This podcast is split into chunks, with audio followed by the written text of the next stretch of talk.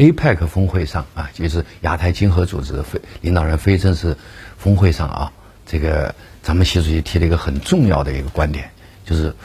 咱们中国准备好积极的这个加入这个 CPTPP，哎，这个呢在国际上还是引引人关注的。CPTPP 的全称叫全面而进步的 TPP。TPP 是什么东西啊？TPP 其实是原来呀，新加坡。新西兰啊，秘鲁几个小国家搞的一个贸易安排，那后来呢，哎，美国把它接过去了，日本把它接过去了，哎，最后呢，就变成了一个美国日本主导的一个贸易安排，呃，全称应该叫 Trans-Pacific Partnership 啊，叫跨太平洋伙伴关系。那么，美国和日本为什么把这个小国家的接过去呢？它是有点小九九的，就是想把中国排除在外。奥巴马的第二任期其实他已经谈成了，但是很有意思啊，就是如果奥巴马继续执政，哎，那么国会通过了，那么这个 TPP 就成立了。哎，但是呢，这个美国有一派人，哎，特别是这个特朗普先生就认为呢，哎，在美国在参加 TPP 的过程当中做的让步太大，啊，因为这个。十十二个国家组成的贸易圈，它主要的那个市场啊是美国，哎，他就觉得美国让步太大，美国吃亏了，哎，所以那个他执政的第二天，他就就签署总统行政命令退出了 TPP，这是很有意思的一个现象啊。他在讲，如果 TPP 搞成了，对中国是相当不利的，这个哎，但是他主动的放弃了这个机会。那美国离开以后呢，日本没有放弃，这个日本就。把剩下的其他十一个国家招拢起来，就把这个 TPP 改了，改成了我们现在看到的 CPTPP。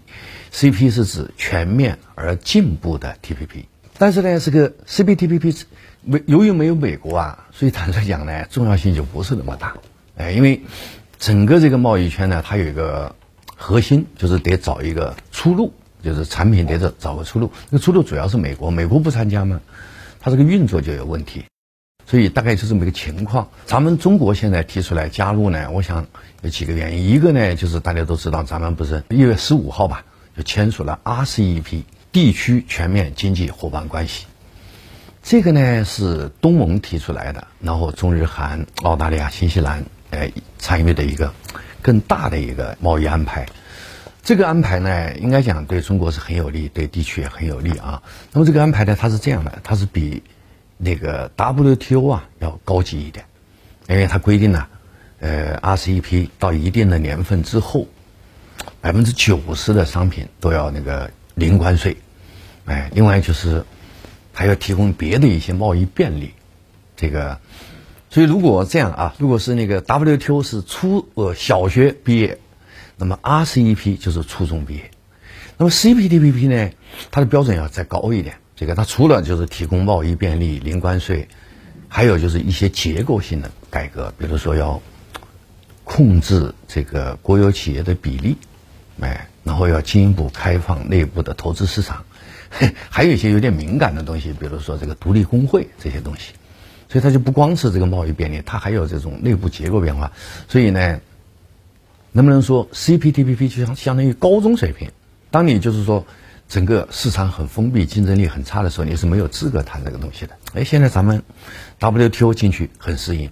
，RCEP 已经签了，所以我们就很有把握了啊。那么 CPTPP 呢，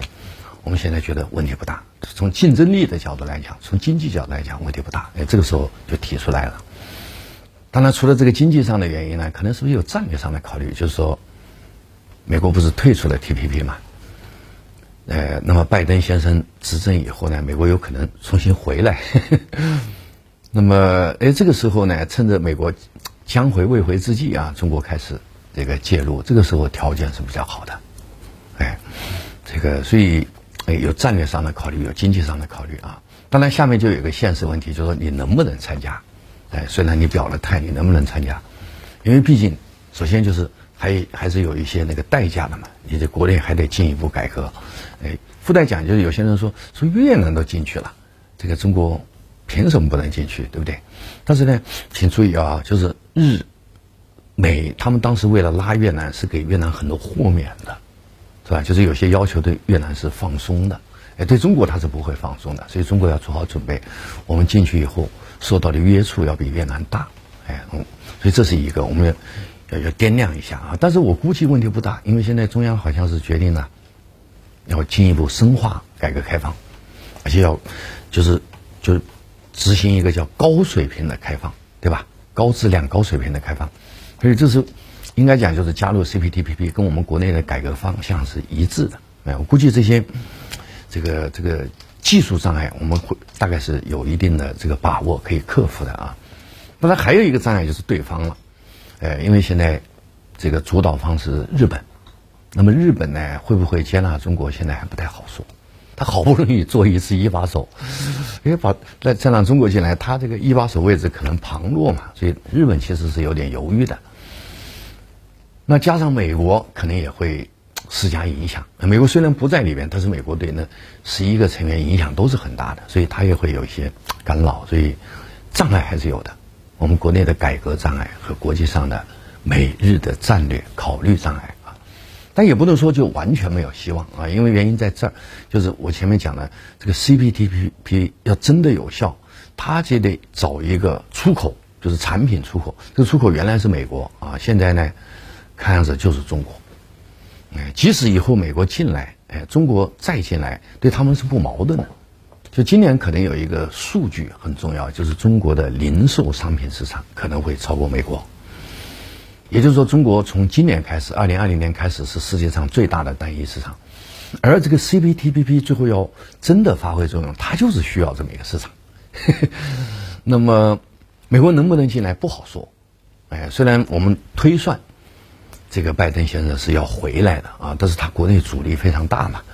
他能不能做到不好说。哎，那么对现在的这个 CPTPP 这十一个成员国来讲，他既然他们搞的这么一个自贸区安排，他当然希望它有效了。那这个有效就有个前提，得有个巨大市场了。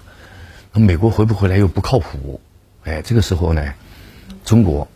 哎，今年是世界上最大的单一市场嘛，哎，这个就是我们谈判的底牌。这个，所以我觉得能不能这么说，就是说，首先，哎，我们中国提出，哎，习主席提出，我们愿意积极的考虑加入 CPTPP，这是很好的一个表态，是一个伟大的进步啊。这个，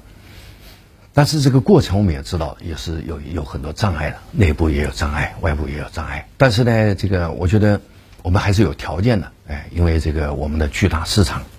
哎，和我们强大的竞争力啊，这个还有我们战略上的合作姿态，哎，对 CPTPP 的成员国都还是有这个有吸引力的，所以呢，这个应该是一个很好的主意。呃，成功的可能性还是比较大的。